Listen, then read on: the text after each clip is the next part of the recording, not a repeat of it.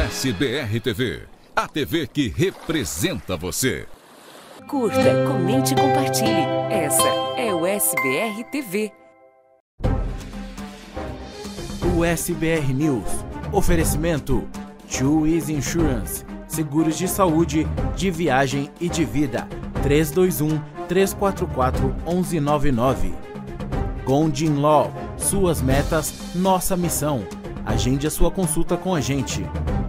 Sling TV, a maior provedora de canais brasileiros nos Estados Unidos. Assine já. Can Happen. Acidentes acontecem. Ligue agora mesmo e fale com um dos nossos atendentes. 689 233 8563.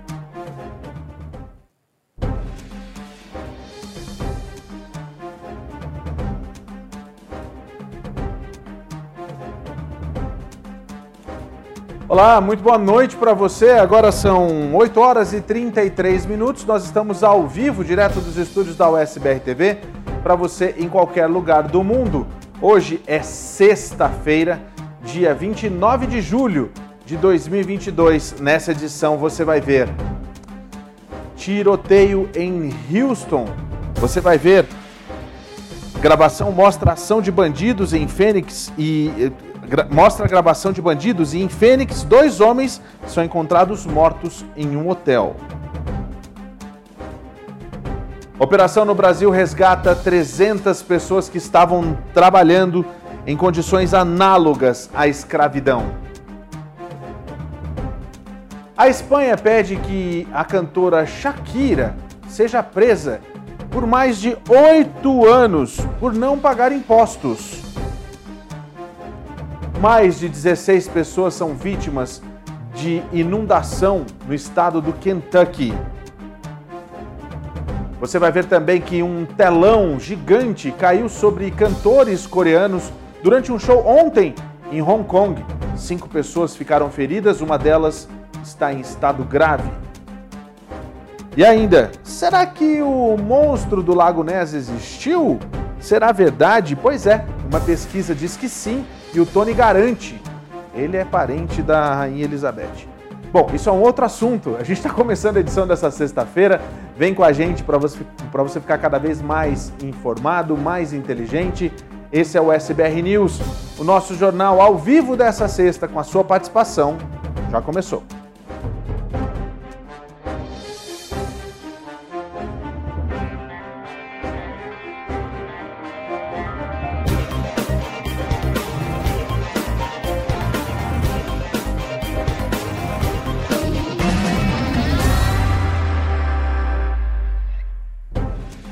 Boa noite para você, seja muito bem-vindo ao SBR News. Nós estamos ao vivo e você está com a SBR TV, a TV que representa você, que é imigrante em qualquer lugar do mundo. Você pode assistir a nossa programação através de todas as nossas plataformas digitais, inclusive você pode ouvir agora o nosso podcast no seu tocador, no seu player preferido. Para participar do programa, basta você mandar a sua mensagem para um dos nossos chats, tanto no YouTube, no Facebook ou no Instagram. Estou esperando a sua participação hoje. Você tem vez e voz todos os dias aqui na USBR TV. Muito obrigado pela sua audiência, viu? A gente começa com a nossa cobertura de polícia. Em Houston, um homem foi morto durante um tiroteio. A gente tem as imagens, o Tony vai trazer para a gente. Coloca no ar, Tony, vamos lá?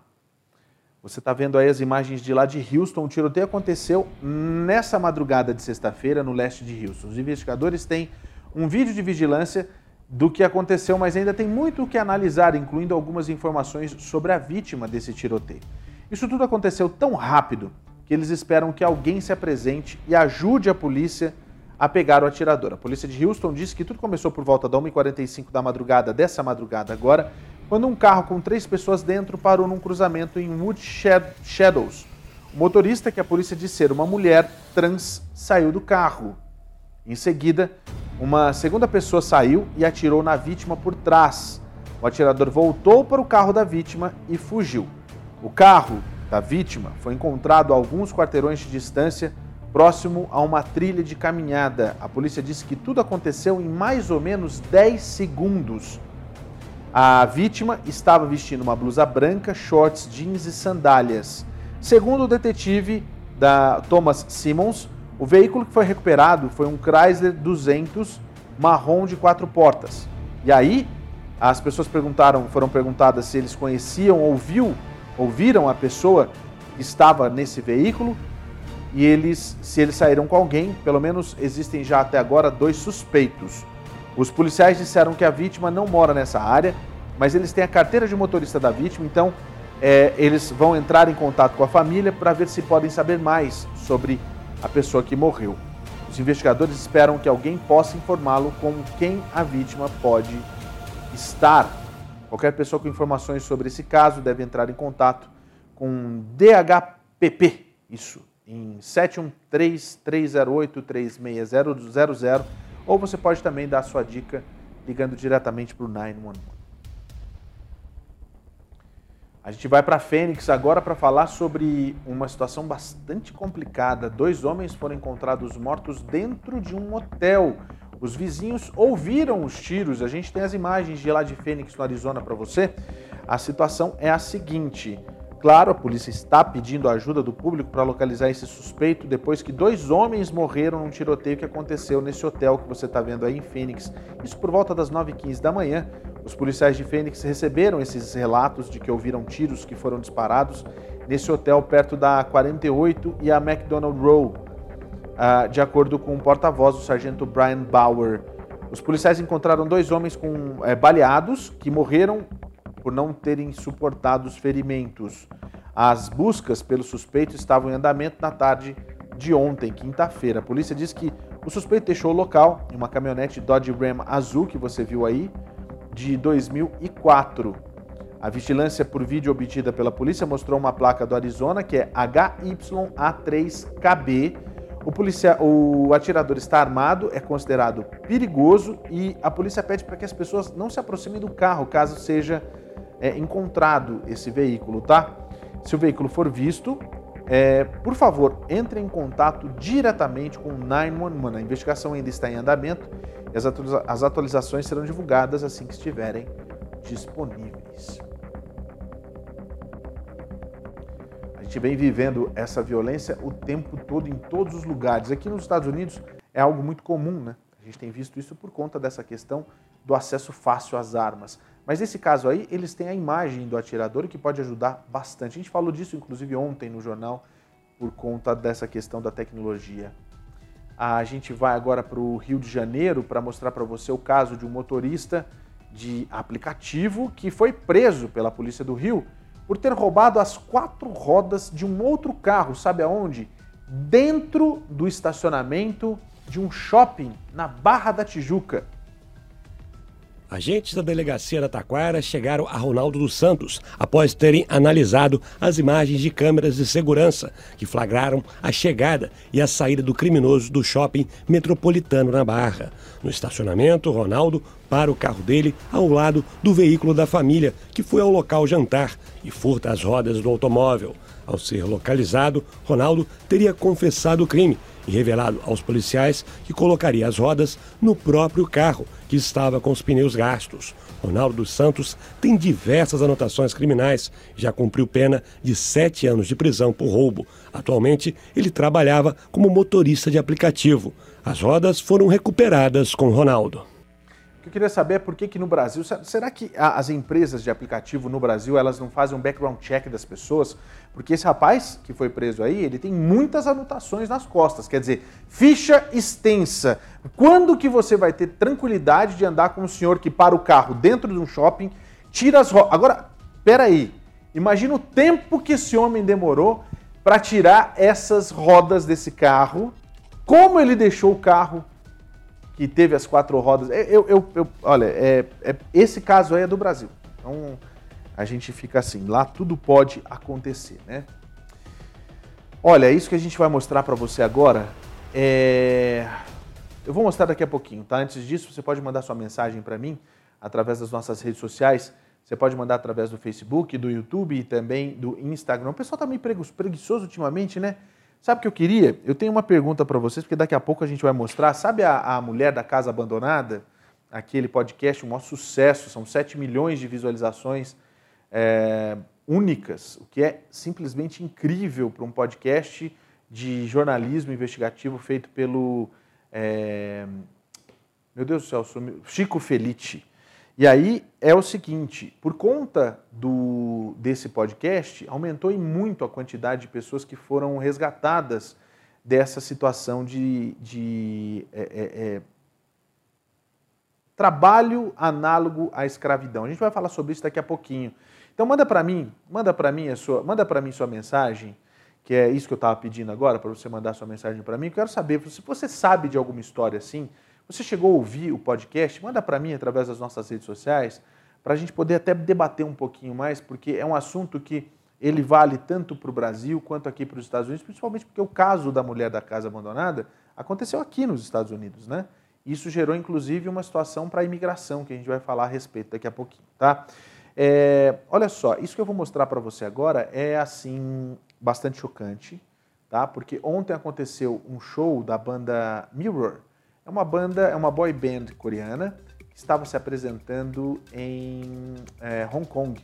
E o que aconteceu foi que ela, é, eles estavam se apresentando e caiu um video wall gigantesco em cima de algumas pessoas da banda. A gente tem as imagens e claro que por motivo né, óbvio, por motivos óbvios, a gente não vai, a gente vai colocar um blur ali na imagem que mostra a, a, a tela caindo. Tony, coloca para mim no ar, vamos lá, dá uma.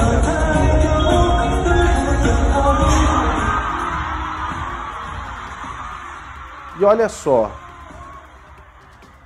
enquanto eh, você está vendo aí a gritaria, você vê que algumas, alguns dos cantores ainda continuam cantando, o som continua rolando porque muita gente não entendeu o que estava acontecendo naquele momento, né?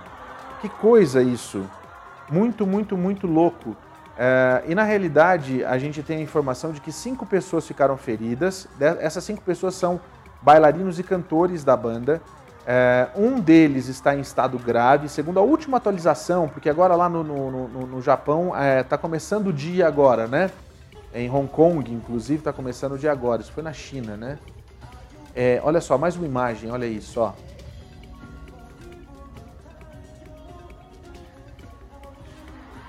Nossa, cara, que situação, hein?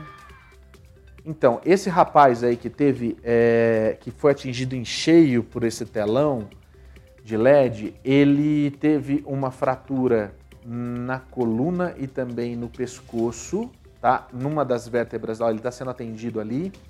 É, foi levado em estado grave, respirando, estava em coma, passou por cirurgia durante a noite toda, né?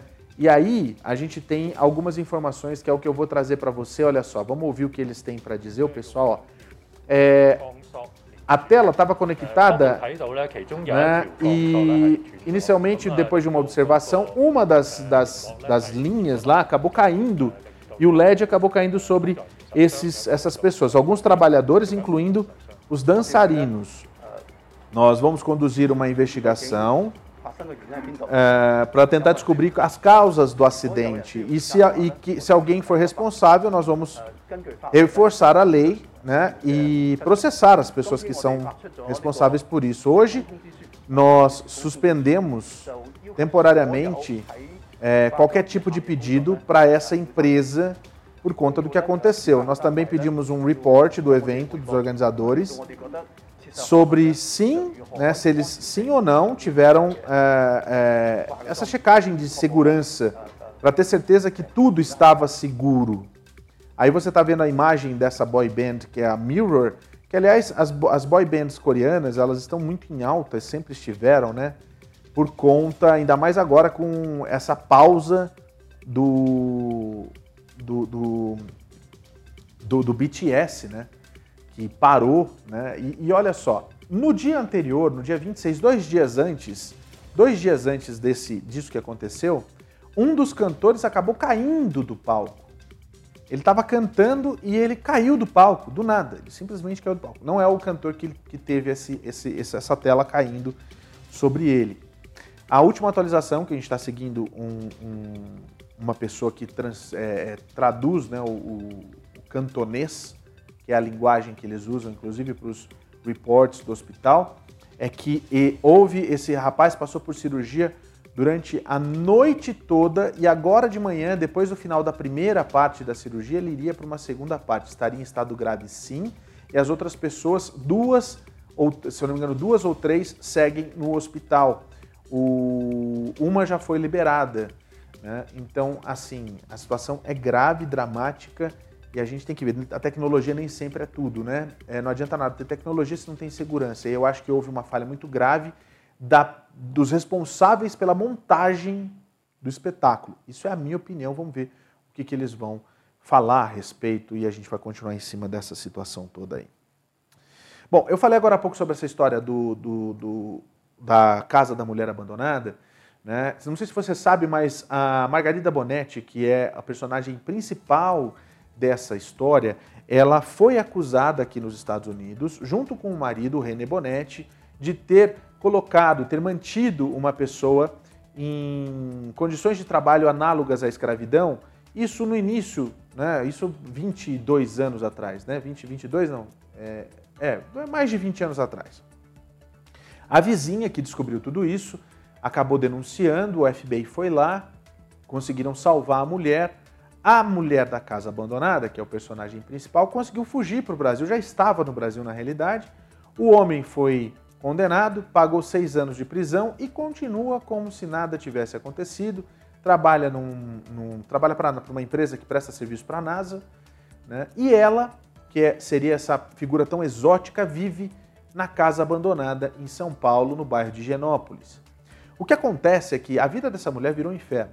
Mas, independente do que aconteceu com a vida dela agora, imagina o que ela fez nesse período anterior da vida dela, que no último episódio do, do podcast, ela disse que é tudo uma mentirada só, que ela inclusive era amiga da mulher que ela manteve como escrava.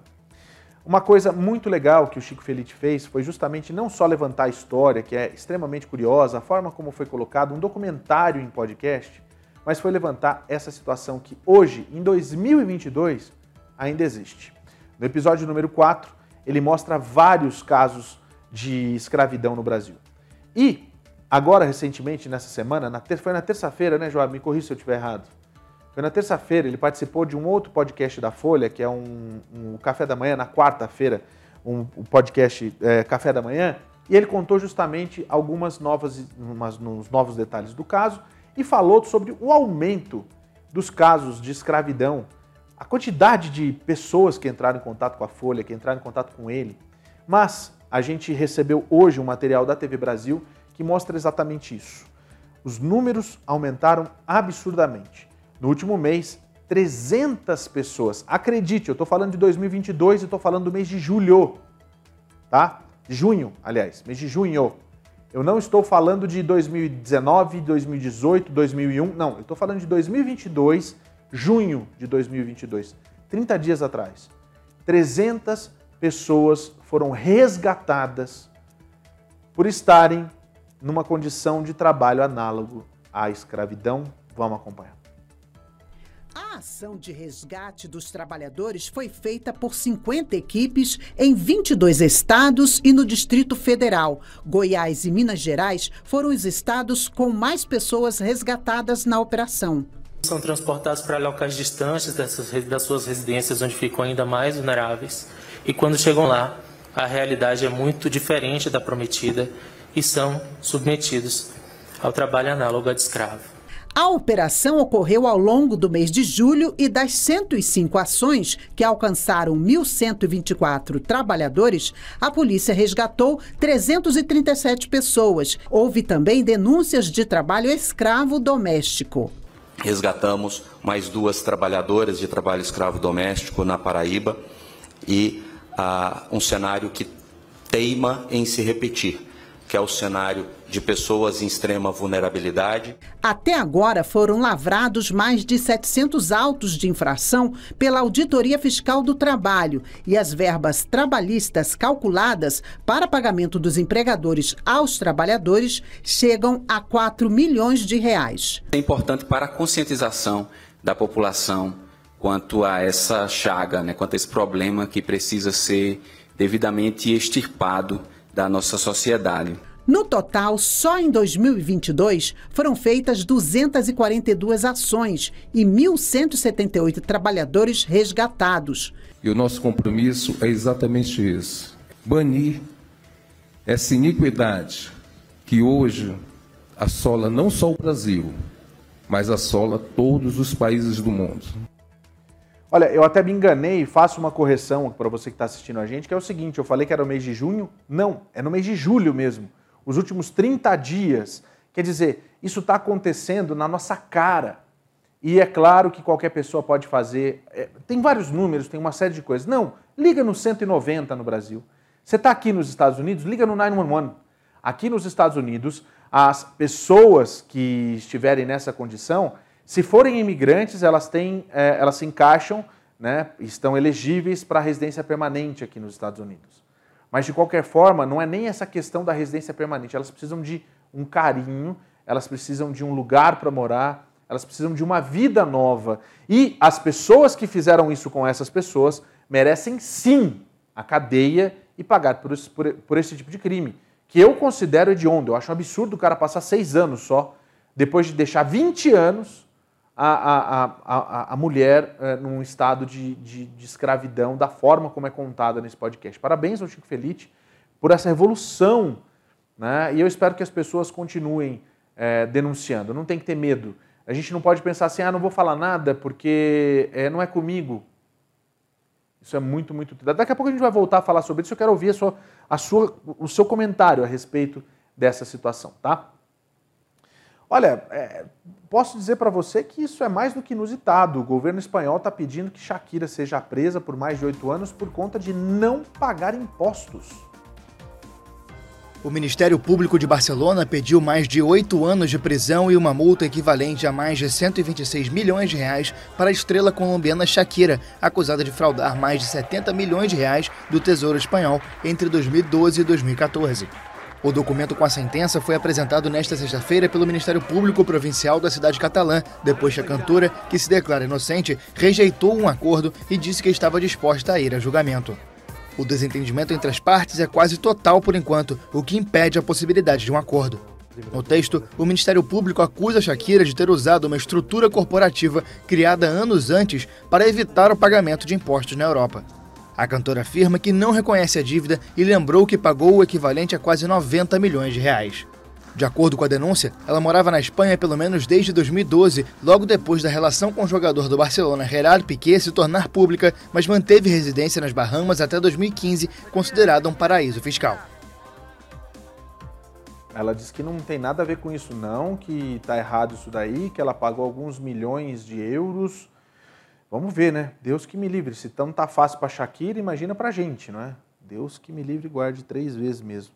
Mas olha, é outro tipinho de bandido, que isso para mim é bandido, sabe? A polícia lá em Las Vegas divulgou uma imagem que você vai ficar mais do que chateado quando você vê. Um motorista parou num cassino e deixou um puppy, isso, um filhote de husky, com a boca amarrada com silver tape, dentro de um carro, num sol de mais de 100 graus Fahrenheit, enquanto ele jogava no cassino. A gente tem as imagens para mostrar para você. Vamos ver. Where's the dog at? Olha só, você está vendo aí, olha o cachorrinho ali, ó. Já tá com uma senhora que está cuidando. Olha isso. Diz que ele estava babando muito e nem conseguia respirar direito. Aí você vê o indivíduo chegando ali, ó. Olha lá. Você que é o dono desse veículo? Do Mercedes? Mercedes, tá? Put your hands behind your back. Coloca sua mão para trás, querido. Together. Palms together. Don't, don't interlock your fingers. Palms together. Suas mãos juntos, juntas. Ele pede lá. O nome dele é Raul Carbarral, tem 50 anos, é de Corona del Mar, na Califórnia. Agora está enfrentando uma acusação de abuso de animais, tá? O cachorro é um filhote de três meses que foi encontrado dentro do carro, estacionado sob a luz direta do sol, no último andar da garagem de, do Las, na, ali mesmo, do cassino Las Vegas Strip, com a boca fechada. A, as temperaturas dentro do veículo chegaram a 108 graus Fahrenheit. Que bom que esse bandido. Mas não tem que ir sentadinho ainda não. Tinha que, aqui não tem, né? Aqui é o banco de trás, que é, é. Tinha que botar no camburão ali atrás mesmo, jogar ali atrás. Sabe, tipo. E botar, deixar o carro da polícia no sol e depois botar ele ali dentro. Fechar a porta e falar, agora você espera aí, filhão. Nós vamos demorar um pouquinho para vir. Houve um relatório, um relato de um animal que estaria em perigo nessa garagem do Hotel Beládio por volta das três da tarde. Isso no dia 20 de julho. A segurança do hotel conseguiu remover o cachorro do carro, subindo pelo teto solar do veículo. A temperatura estava a 108 graus. Olha a cara do cachorrinho, gente. Três meses. Eu levava para cá. Olha a cara do vagabundo.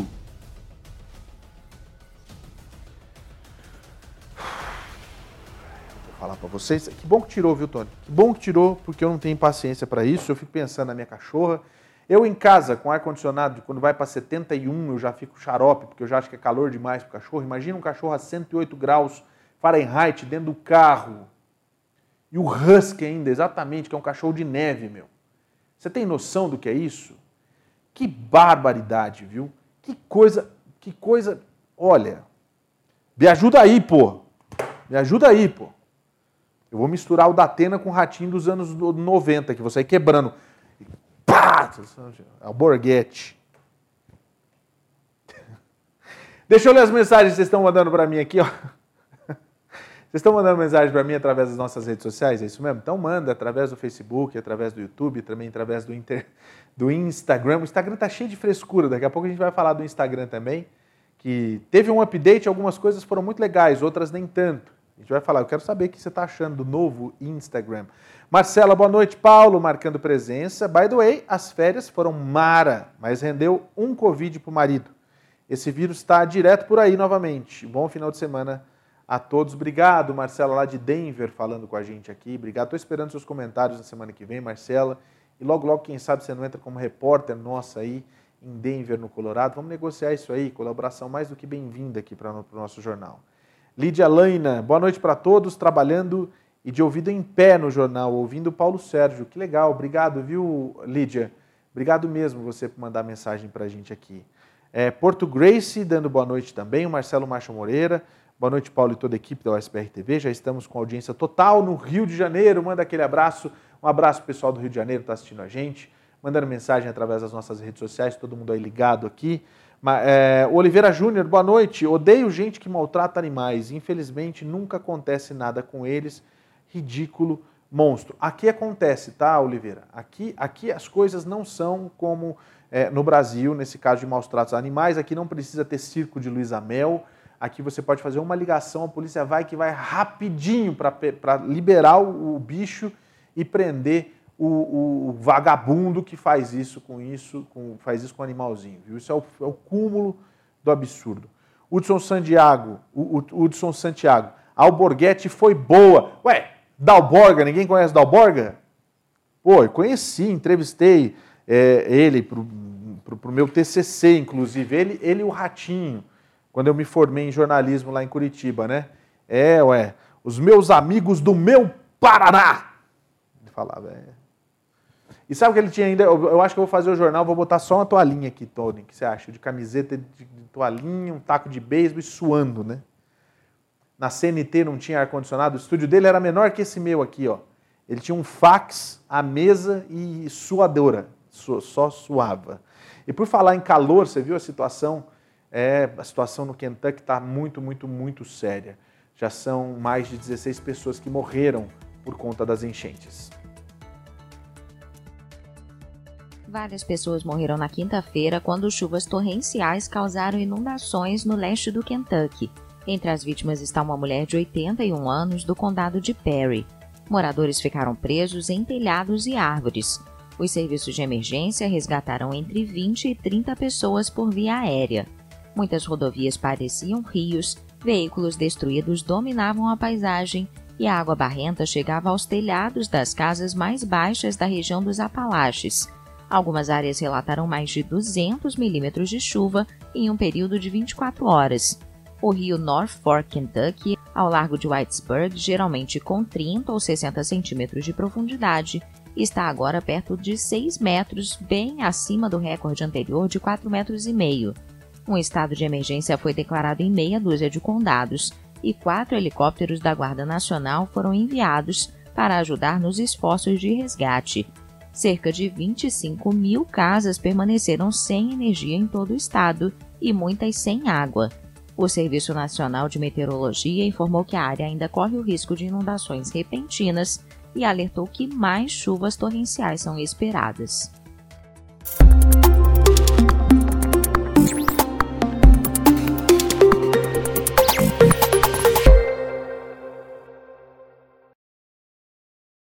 Tempo para você que está assistindo a gente, vamos dar uma, uma olhada agora como é que fica a situação no seu final de semana.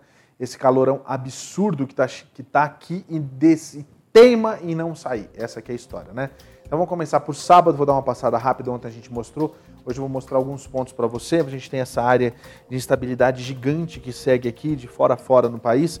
Mas a gente tem Charleston com 94. Aqui na, onde a gente tem esse verde é porque a gente tem muita chuva mesmo, tá? New Orleans com bastante chuva, 89. Olha só, Miami com 90. A gente tem Nova York com 84. Boston com sol entre nuvens, 87. Alô? Comunidade daí de Boston que está assistindo a gente, Detroit 84, Kansas City 81 com sol entre nuvens, Detroit com bastante sol, Minneapolis também com, com nuvens esparsas, 89 para Minneapolis também.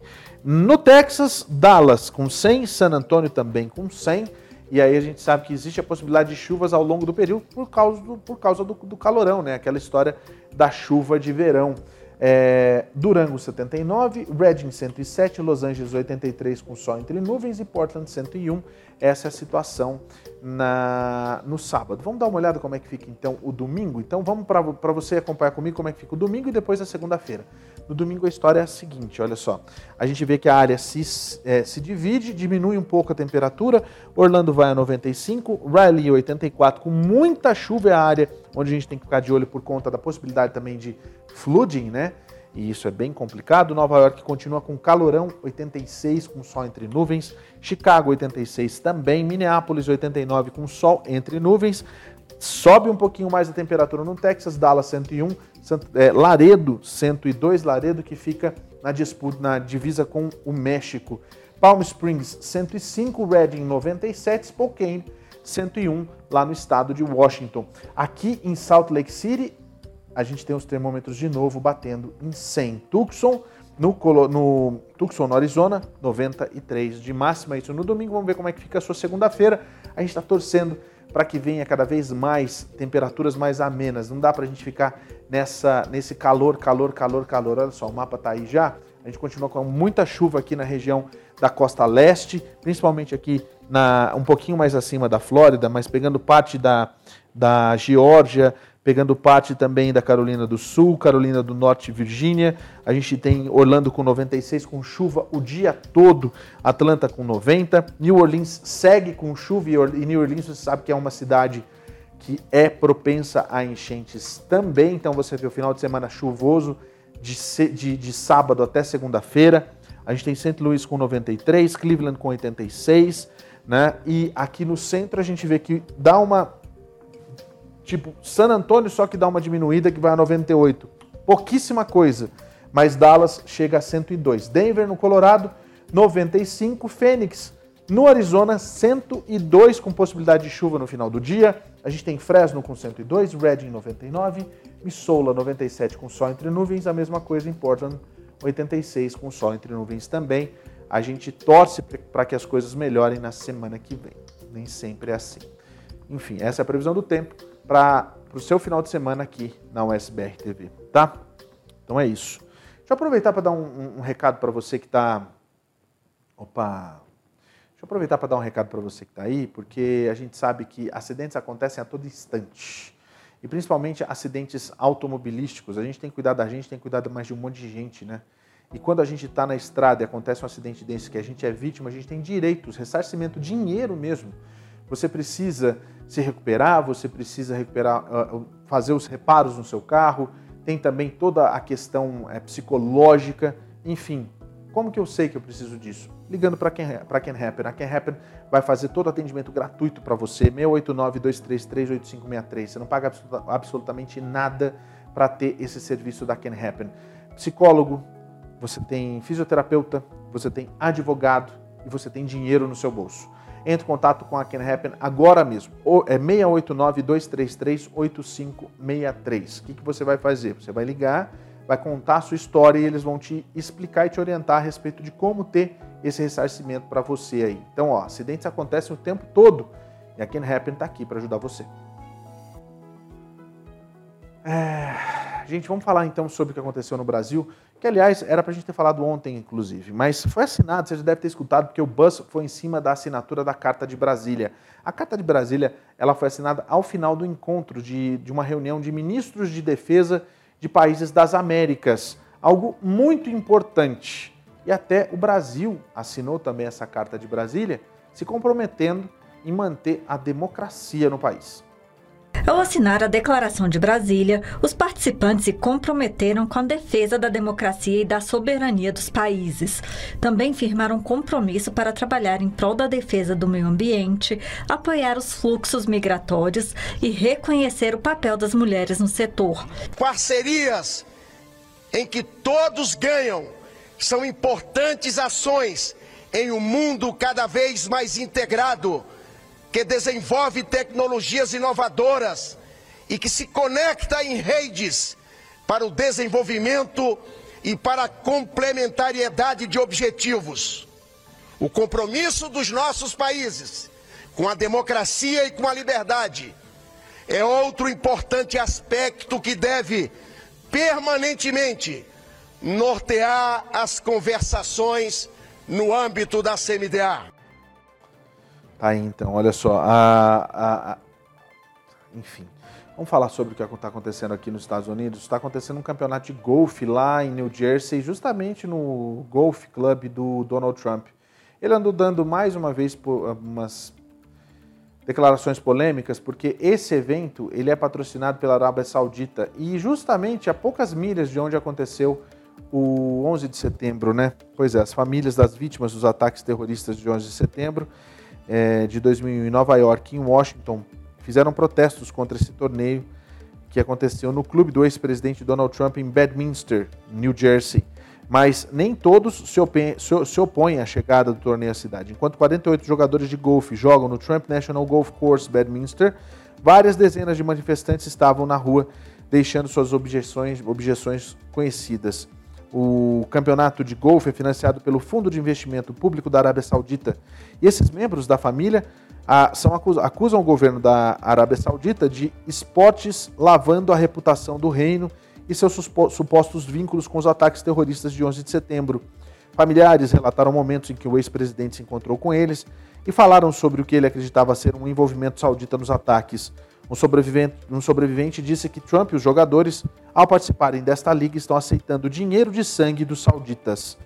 Joanne Bárbara estava lá em nome de seu falecido marido, o chefe assistente do FDNI, NY, eh, Gerard Bárbara, que foi morto no colapso do World Trade Center. Apesar das objeções, muitos moradores de New Jersey estão recebendo o torneio de braços abertos, incluindo a Câmara de Comércio Regional de Bernards Township. Como uma Câmara Regional, eles trabalham com pequenas empresas em Bedminster, bem como Bernards. Eles estão chamando o torneio nesta cidade como uma honra. Olha, a Câmara diz que foi é, uma enorme perda de receita para essa área e, combinada com efeitos da Covid-19 na comunidade empresarial, acabou atingindo muitos setores, incluindo alimentos, hospitalidade, varejo, beleza e saúde. Eles encaram esse campeonato de golfe como um investimento nos negócios mas a gente sabe que a PGA retirou o torneio do clube de Trump quatro dias após o tumulto no Capitólio em 6 de janeiro. E por isso, esse não é um evento oficial da, é, do PGA Tour. Então tá, né? Fazer o quê? E a gente sabe que não adianta, é dinheiro mesmo. Você vai ali para Saniaio, você vê um monte de dinheiro russo ali também investido em vários é, prédios e construções é, Trump Towers, tem umas sete Trump Towers lá na Orla, que tudo dinheiro de russo. Né? E ele nunca teve vínculos com a Rússia, algo assim. Enfim. Dá nada não, vamos para frente que atrás vem gente. Olha só, a Ucrânia está retomando a... É, o que? Desculpa? Não, fala para mim, o que é para fazer? Tá bom então. Olha só, a Ucrânia está retomando as exportações de cereais, e o presidente Volodymyr Zelensky, ele é, esteve no porto para acompanhar a saída do primeiro navio com algumas toneladas de cereais que vão distribuir esse alimento pelo mundo. O presidente ucraniano Volodymyr Zelensky compareceu nesta sexta-feira a um porto do sul da Ucrânia para supervisionar a retomada das exportações de cereais. No dia 22 de julho foram assinados acordos para que os grãos voltassem a ser exportados. Esta é a primeira embarcação sendo carregada desde o início da guerra. Esta é uma embarcação turca que estou na frente. Isso significa que o porto começou a operar. O mais importante para nós é que o porto está operando, as pessoas estão trabalhando. A Turquia intermediou as negociações junto com a ONU. O comunicado acrescenta que as exportações podem começar nos próximos dias. O plano busca liberar milhões de toneladas de grãos ucranianos retidos pelo bloqueio naval da Rússia para os mercados mundiais. O governo disse que a exportação vai começar com vários navios que já estavam carregados quando a Rússia invadiu em fevereiro, mas foram impossibilitados de zarpar devido ao início da guerra. O acordo para suspender o bloqueio da Rússia é o primeiro significativo envolvendo os dois lados em conflito. O pacto tem o objetivo de ajudar a mitigar uma crise alimentar global que viu os preços dispararem em algumas das nações mais pobres do mundo. A Ucrânia era um dos maiores exportadores de grãos do mundo antes da guerra. É, então, o que a gente tem que entender é o seguinte, que tem que chegar no acordo logo, porque o mundo depende disso. A Rússia acabou de admitir que está nessa guerra simplesmente para poder depor o Vladimir Zelensky, né? tirar ele do poder. Apenas isso quer dizer demonstrando exatamente o espírito de porco do senhor chamado Vladimir Putin. Tá bom. Sabe quem esteve aqui em Salt Lake City hoje pela manhã e veio trazer boas notícias para o estado ao lado do governador é, daqui, o Spencer Cox? Foi o secretário de Transportes, o Pete Buttigieg. Isso mesmo, ele se encontrou com o governador, você está vendo aí, hoje de manhã, o secretário de Transportes anunciou um programa de gastos em infraestrutura de 7 bilhões e 300 milhões de dólares para combater os impactos das mudanças climáticas, incluindo os incêndios florestais, as inundações e também o calor extremo. Ele fez questão de dizer o seguinte: um estado como Utah sentiu os efeitos das secas, das inundações e dos incêndios, e esses fundos vão ajudar a proteger nossa infraestrutura de transporte dos efeitos desses eventos.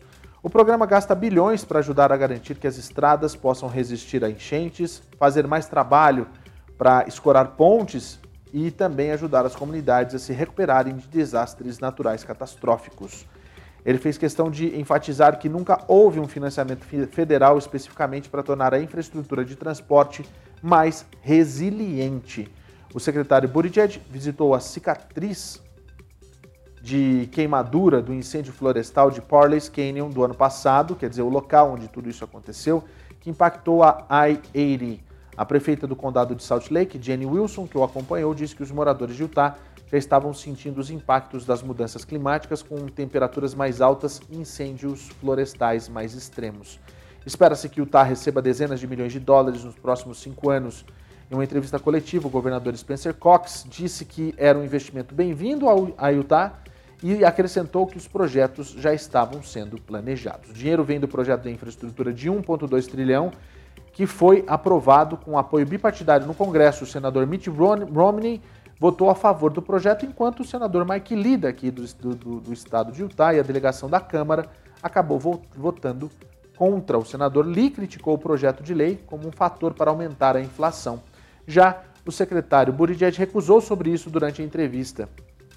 Ele falou assim, ó, na verdade é assim que você combate a inflação. Enquanto isso, estamos criando, estamos criando empregos bem remunerados e muita força econômica, disse o Pete Buttigieg.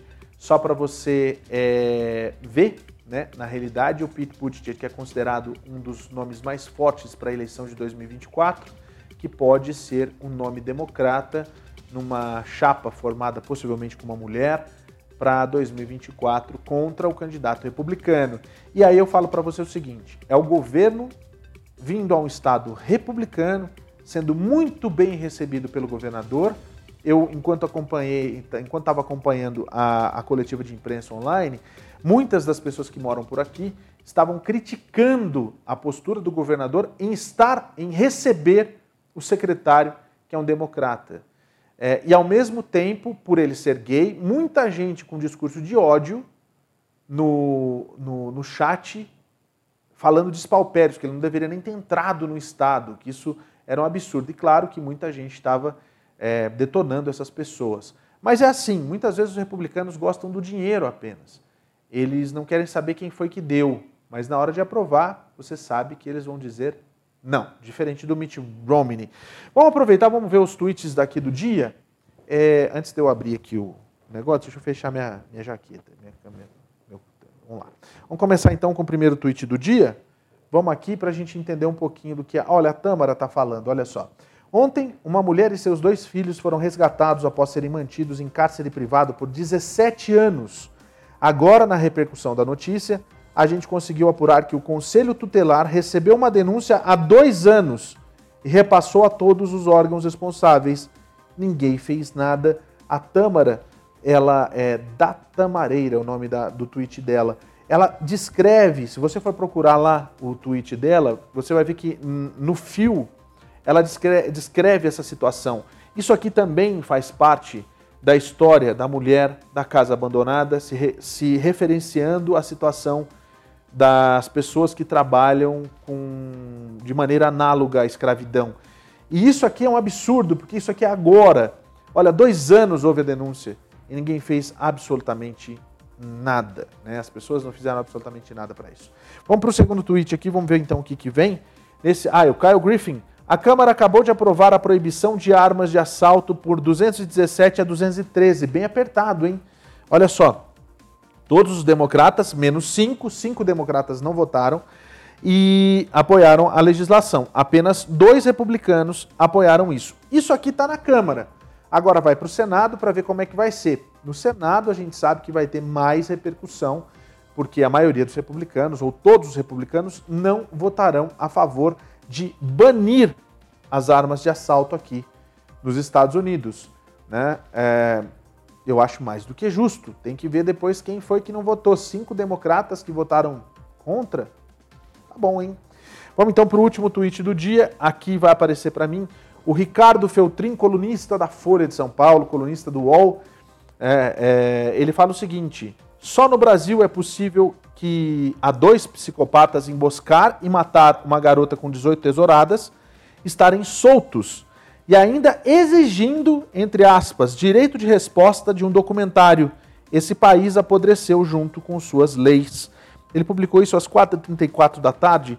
Eu fiz questão de destacar porque é algo assim que a gente tem que entender que chama muita atenção, porque ele está falando sobre o Impacto Brutal, é um documentário que está no HBO Max.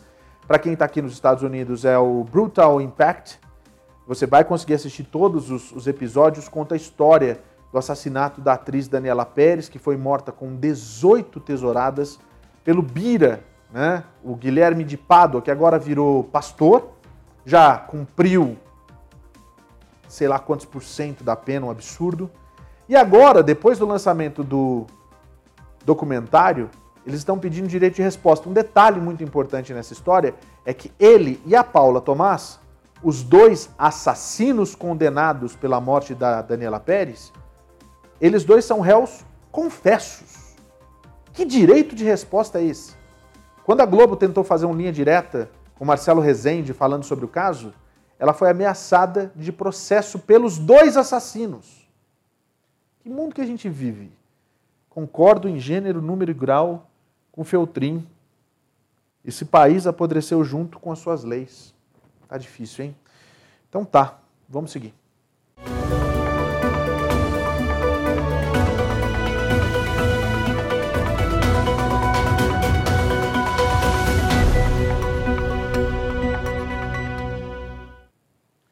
Olha só, gente, é, o país está complicado também. A gente vem de, um, de, um, de uma epidemia de Covid-19 e coisa que mais chama atenção é que estava todo mundo brigando pelas vacinas, né? Pois sabe o que está acontecendo no Rio de Janeiro? Está acontecendo algo que a gente fica bastante chateado. Ah, possivelmente eles vão perder algumas centenas de vacinas, aliás, milhares, por conta da validade está chegando ao fim.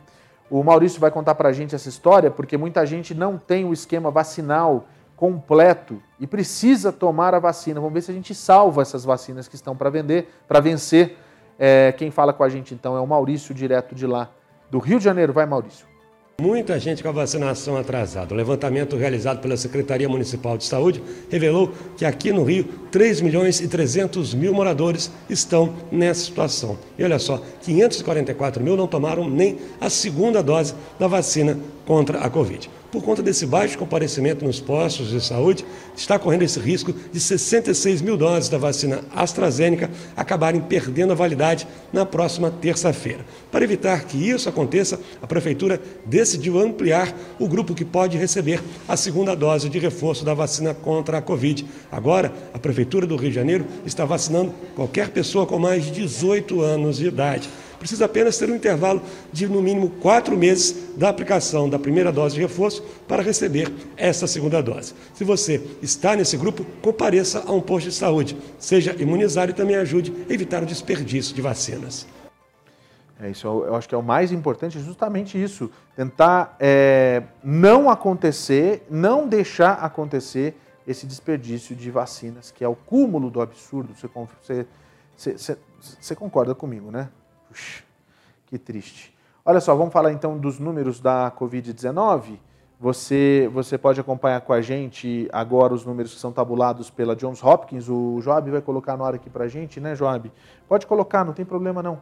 Olha só, dia 29 é hoje, a gente fala sobre os, as últimas 24 horas. 313.724 pessoas foram vacinadas nas últimas 24 horas. A gente segue com 68% da população vacinada. O número já sobe um pouquinho mais ali, 223 milhões e 200 mil.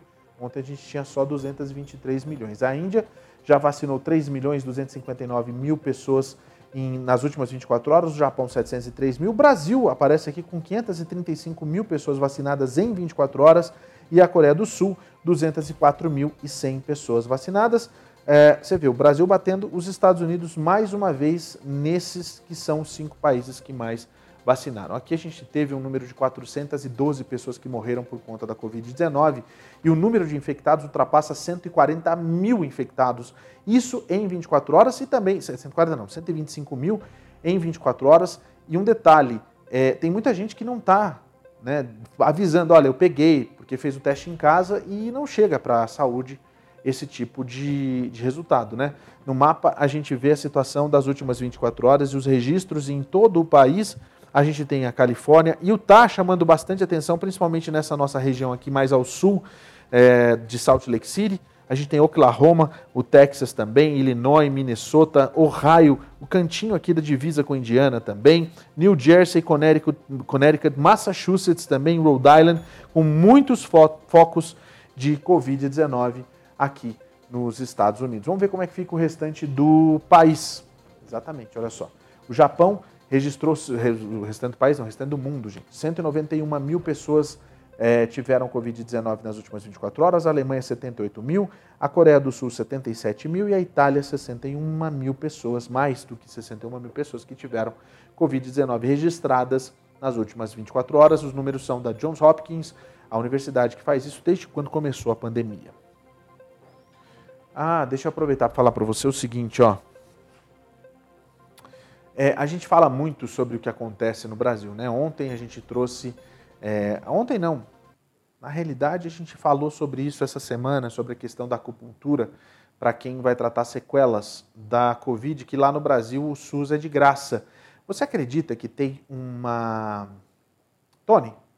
Você acredita que tem uma, um equipamento você acredita que tem um equipamento no Brasil de graça que você pode usar através do SUS para que retira completamente as células de câncer de pele? Pois é, vamos acompanhar. Depois de uma longa cirurgia, Maria Celeide saiu da mesa de operação aliviada. Ela foi a primeira paciente a operar pelo SUS no Rio de Janeiro, usando uma técnica avançada para retirada de câncer de pele. Ela tirou um tumor na pálpebra. Saí bem, bem, mas bem mesmo. Eu não pensava de estar tão, tão feliz assim. A cirurgia micrográfica de Morse pode ser usada para os tipos mais comuns de câncer de pele e permite a remoção completa do tumor, aumentando a chance de cura em 100%. Os carcinomas basocelulares, que é o tipo mais comum de câncer do ser humano, é, localizados na face, todos eles têm a indicação perfeita para a cirurgia micrográfica. A diferença da técnica tradicional para a cirurgia micrográfica de Morse é que depois de usar este aparelho, os médicos conseguem analisar toda a pele ao redor do tumor. A máquina é responsável por congelar e transformar em lâminas muito finas a pele ao redor do tumor. Assim é possível ver no microscópio, durante a cirurgia, que não existem mais células malignas para serem retiradas. Nesse procedimento, os médicos preservam ao máximo a pele sadia ao redor, uma vantagem grande em operações no rosto. Uma técnica consagrada para tratamento do câncer da pele, na qual a gente consegue examinar 100% da superfície operada. Então não há necessidade na cirurgia micrográfica de tirar extensas áreas de segurança além, o que permite não apenas um índice de cura muito maior, como também um resultado estético funcional superior.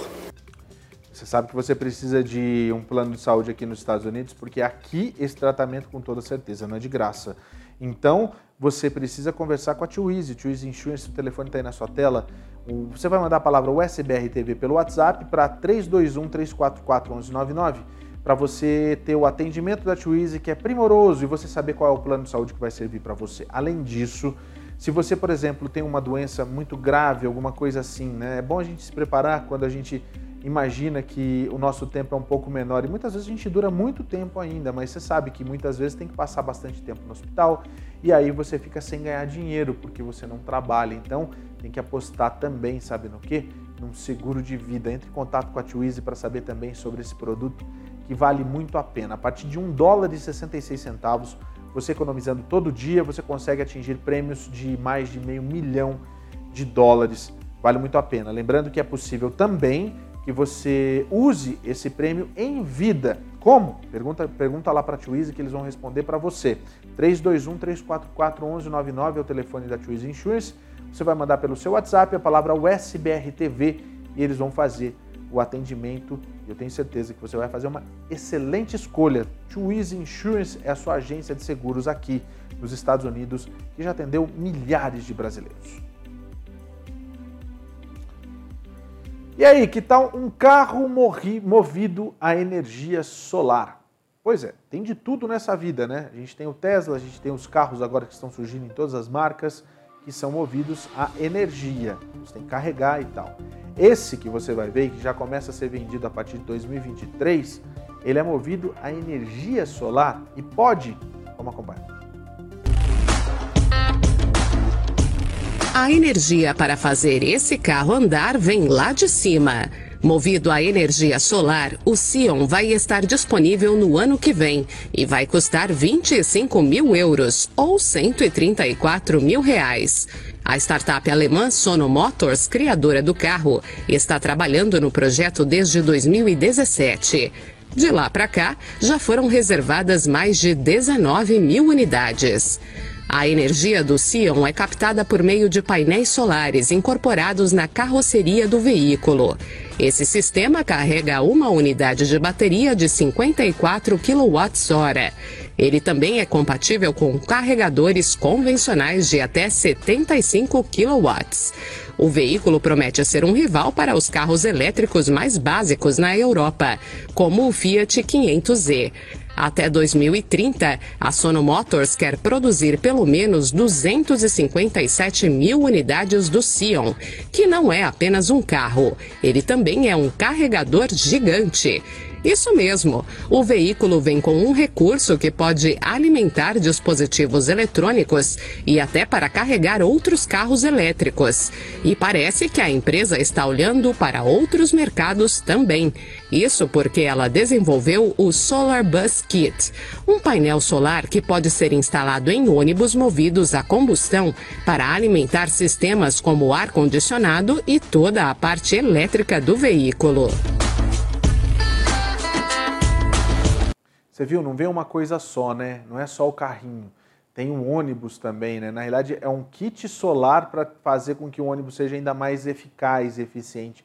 Sensacional. Eu acho que, ô Tony, você quer um desse aí? Não, eu topo um tono desse, um, um, um desse aí para você ter em casa, sabe? Para você deixar para, sabe, é, de passeio mesmo, etc. Eu acho bacana. Isso aí. Olha, vamos falar, continuar falando de tecnologia. Você já atualizou o seu Instagram? Aliás, você mandou mensagem para mim do seu Instagram.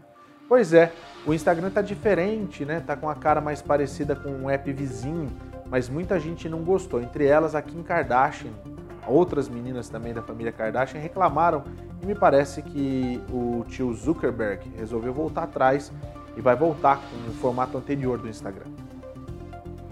O Instagram vai atender aos pedidos de usuários que avaliam que as recentes atualizações deixaram de lado a essência do aplicativo, no que muitos avaliam ser uma tentativa de parecer com o TikTok, atual sensação das redes sociais.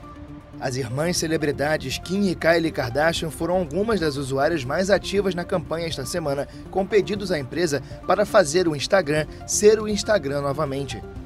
A frase nasceu da plataforma de petições Change.org, que na noite de quinta-feira havia recebido mais de 200 mil assinaturas em apoio à iniciativa.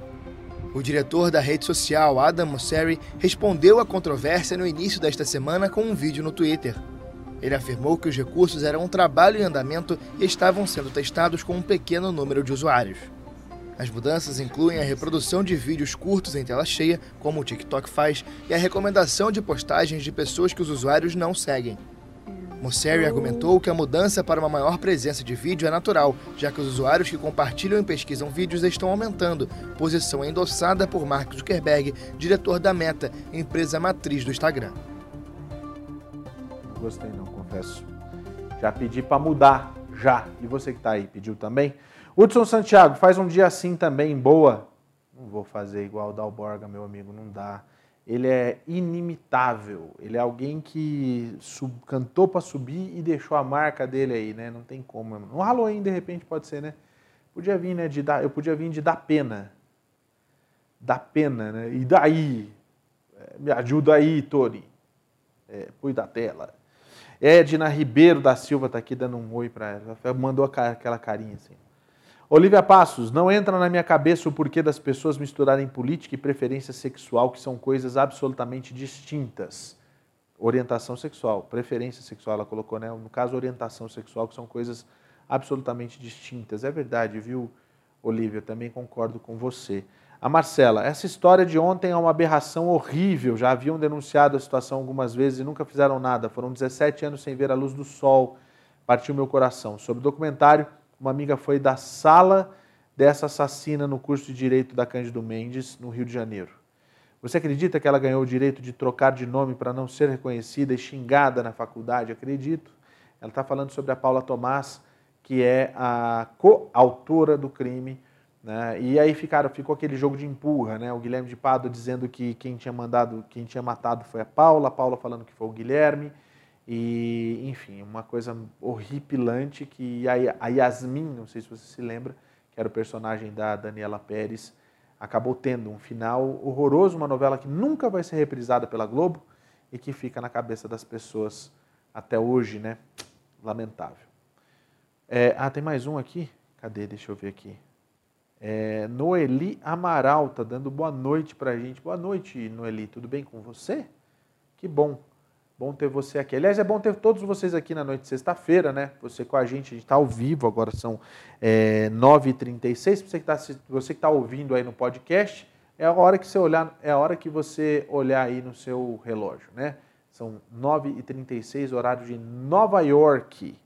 Gente, você lembra da história do Lago Ness? Desde quando eu era criança, deixa eu mudar para cá, não gosto desse enquadramento não.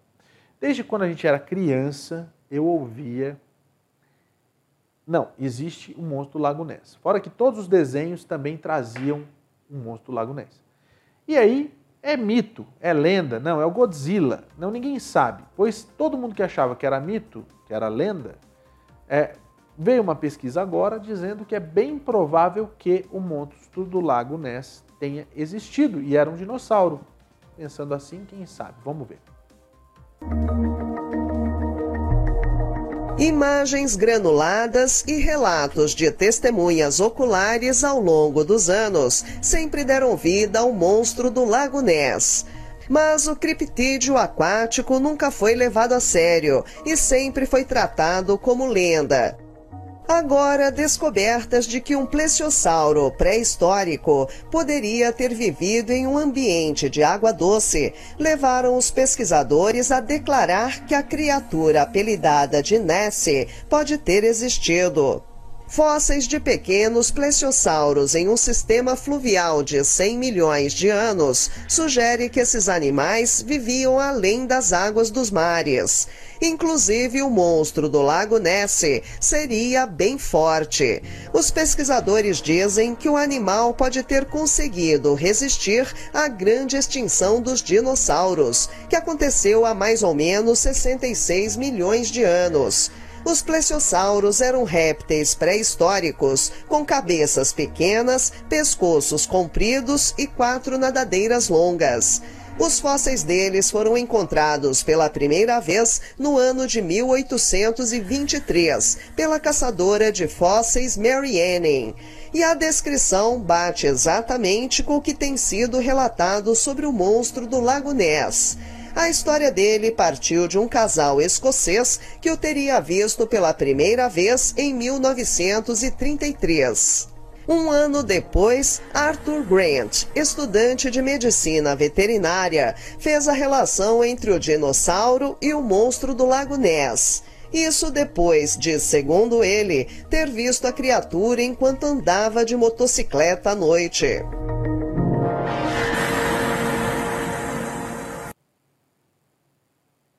Esse bicho vive lá ainda, segundo esse cara que diz que viu, ele é. Nossa, tem umas coisas assim que, pelo amor de Deus. Mas você tem que acreditar naquilo que você acredita, né? E aí é para cada um, é isso mesmo que vale. Gente, muito obrigado pela audiência de vocês mais uma vez. A semana foi incrível, semana que vem a gente está de volta. Tem Let's Go na segunda-feira, tem Tá Servido na terça, na quarta-feira, Dr. Marcelo Gondim e Caminhos da Reportagem, na quinta-feira, Pet News e a gente se vê de segunda a sexta às oito e meia da noite no SBR News. Muito obrigado pela sua audiência, muito obrigado pela sua paciência, como diria os meninos da internet. Eu tô indo embora, fique com Deus, até lá. Tchau, bom final de semana.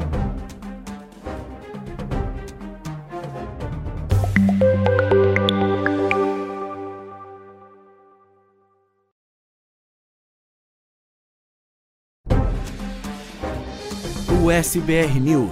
Oferecimento: Two Insurance. Seguros de saúde, de viagem e de vida. 321 344 1199. Gondin Law. Suas metas, nossa missão. Agende a sua consulta com a gente. Sling TV, a maior provedora de canais brasileiros nos Estados Unidos. Assine já. Can Happen. Acidentes acontecem. Ligue agora mesmo e fale com um dos nossos atendentes. 689 233 8563